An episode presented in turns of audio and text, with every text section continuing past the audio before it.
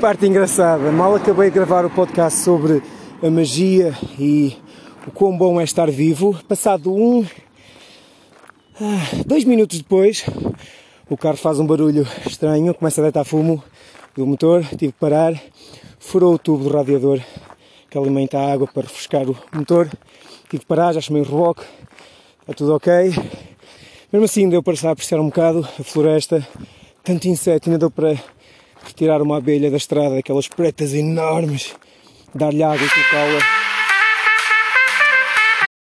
Um, tive que parar, ligaram-me. Um, penso que salvei a abelha, aquelas pretas enormes, mesmo linda. Coloquei à sombra, ainda estava a mexer, e água. Deu para apreciar e saborear o momento, mesmo que estas coisas aconteçam. Estou cá para experienciar o que é bom e apenas reforça a última mensagem da magia de estar vivo. Temos é que nos educar a aprender a saborear cada momento. E se apenas vemos magia e beleza nas coisas boas, então na realidade não estamos mesmo a ver a magia da vida. Estamos apenas a ver aquilo que gostamos de ver. E a vida não só é aquilo que nós gostamos de ver. Uh, isto foi bom.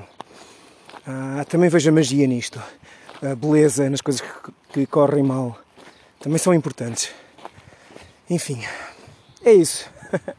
Agora caminhar aqui com a mochila às costas, fato no, na mão. Meu Deus, é mesmo bom estar vivo. Estou a sentir o, o chão debaixo dos meus pés, cada pedra, cada rugosidade do calor na minha pele, o vento. Hum, este cheiro da floresta.